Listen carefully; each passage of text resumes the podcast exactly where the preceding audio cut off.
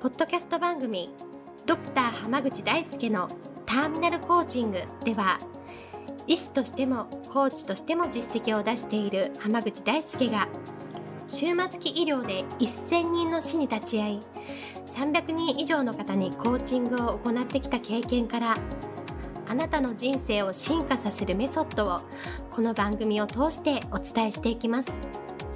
それでは今回の番組をお楽しみください。こんばんは浜口大輔です。ポッドキャスト番組ドクター浜口大輔のターミナルコーチングを始めていきます。それではナビゲーターの園尾さん今日の質問をお願いします。はい今日は新しく興味のある分野が今あるんですがもうそれについて新しく勉強を始めたりとか何か新しくこう挑戦してみたいっていう気持ちがあるもののなんか今更なっていう思いで行動が移していませんが何かアドバイスありますでしょうか？という質問が来ています。よろしくお願いします。よろしくお願いします。あの今更っていうのってやっぱり特に年齢が上がっていったりとか、はい、あの30代とかに入ってくると割と生まれやすい感情なんですよね、はい、あの20代の時って、多くの方は20代の前半で、はい、まあ、就職したりとか仕事始めたりする方多いじゃないですか。うんはい、で、30代になってくると、まあ大体一人前になど、どんな職種でも一人前になってきてることが多いので、なんか、もうちょっと学んだ方がいいかなっていう課題は見つかる反面、でももう、なんかいい年だし、なんかちょっとなっていうのも出てくるんですよね。はい。うん、で、この感情って実は結構大事なんですよ。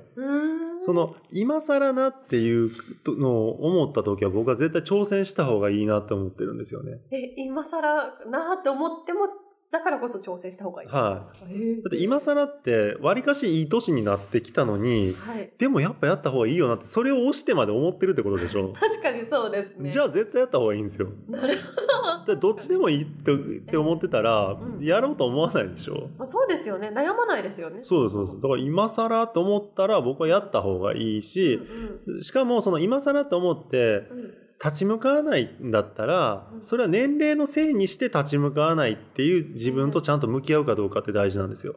ああ、なるほど。年齢のせいにして立ち向かう。そうです。あの、それって結局のところ、うん立ち向かわない理由の一つに年齢を持ってきてるだけでしょ？あ言い訳みたいなことそうです、そうです。はいはい、だから、例えばね、なんでこう思うかっていうと、前、ちょっと面白い本を読んで、えー、あの、かなり成功してる人が書いた本なんですけど、はいえー、その人がね、その、もうかなり成功してから自分の人生で、えー、あの、子供の頃にスイミングスクールに通ってて、はい、あの、溺れたことがあったんですって。うんうん、で、それ以来、あの、泳げるんだけど、水には入れるんだけど、はい、顔を水につけるのが怖くてできなくなった人がいたんですよ。はい、ええ、で、その割と社会的に成功して、はい、ダイビングに挑戦したくなったんですって。えー、でも、水つけれないじゃないですか。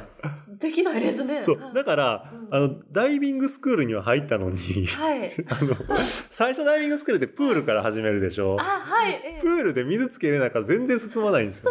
確かにそうですね。で、うん、どうしたらいいだろうってなった時に、これはでも、自分はその、ダイビングで海、いろんなその、綺麗な海の底に潜って、こう、魚を見たりとか、サンゴを楽しんだりしたいなっていうのがあったから、頑張ろうと思って、スイミングスクールに先に行くことにしたんですよ。ああ、ダイビングじゃなくてスイミング。そうです。顔をつけて泳げるようにまずならないといけないなっていうので、だすごいじゃないですか。しかもその人、その時60代だったんですよ、もう。ええで、なんかその、その、だいぶ前の話だから、当時は、その、まあ、しかもその人ちっちゃな町に住んでたから、はい。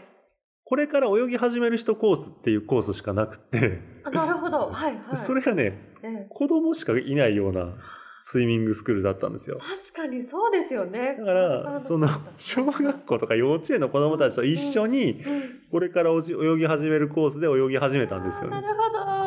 恥ずかしい。そうそう。で、ビート板に、を持ってバチャバチャしながら顔をつけるのがどうしてもできなくって、子供たちにもどんどん抜かれていくっていう状況だったんですよね。確かに。はい。で、その時にもうくじけそうになったらしいんですよ。ええでも、そこでふと思ったのは、いやでも自分は最終的に、その、綺麗な海の中の世界を見たいから頑張ってるんだってででその周りが4歳とか6歳の子供たちばっかりだったから嫌なのであってでも、今の自分が立ち向かうべきことがその子たちと一緒に泳いでその子たちと同じように泳げるようになることなんだったら、それはやらねばならないなってふと自分を奮い立たせたらしいんですよ。なるほどですね。確かに。で、そっから一緒に頑張ってった結果、顔をようやくつけれるようになって、子供たちがすごい拍手してくれたんですって。やったーって言って。嬉しいですね。そう。で、それで、おかげでダイビングの免許取れて、ダイビングも行って、今では一番の趣味になってるっていう話。だったんですけど、で、その時のエピソードとしてその人が言ってたのが、今自分自身が立ち向かうべきことを年齢のせいにして立ち向かわないのは単にある逃げだって。なるほどです、ね、自分はそうして子供たちと一緒に泳いだ結果、この素晴らしい今まで見たことない世界を見れることができたんだって話をしてて、うんうん、あそれってなんかすごいことだなと思って。そうですね。だって別に60代の人なんか今更って思うんだったら、スイミングスクールになんて行かなくたっていいじゃないですか。うん、ダイビング諦めりゃいいだけの話なんですよ。そうですよね。もう別にそれでなくても60年生きてこれたわけですそうそうそうそう。でも、うん、やりたいって決めたんだったらやるべきなんですよね。確かにそうですね。そう、だから今、この質問いただいた方みたいに、今更だけどって思いながらでも学びたいって思うんだったら、それは今、その人がやるべきことなんですよ。なんです、ね、だからその人が今やるべきことはそれなんですよ。だから学んでみたらいいんです。学んだ結果やっぱり合わないとか、も思ってたのと違うんだったらその時はやめりゃいいけど、やりもせずに諦めるのはすごいもったいないことなんですよね。なるほどです、ね、せっかく生きてるんだったら、やっぱり挑戦してどうかっていうのを見た方がいい。だ年食うと失敗するのが恥ずかしいからっていうので、今更ってって年齢を言い訳にして逃げるんですよ。で、も、じゃあ成功した時にどんな景色が見れるのかって考えた時に、どっちが見たいかなんですよ。だって失敗してとかじゃあ、えごめんなさい。えっと、挑戦しなくて見える景色っていうのは今のままの景色でしょ？間違いなくそうですね。でも失敗したとしても成功したとしても挑戦した時に見える景色って今の景色と変わるんですよ。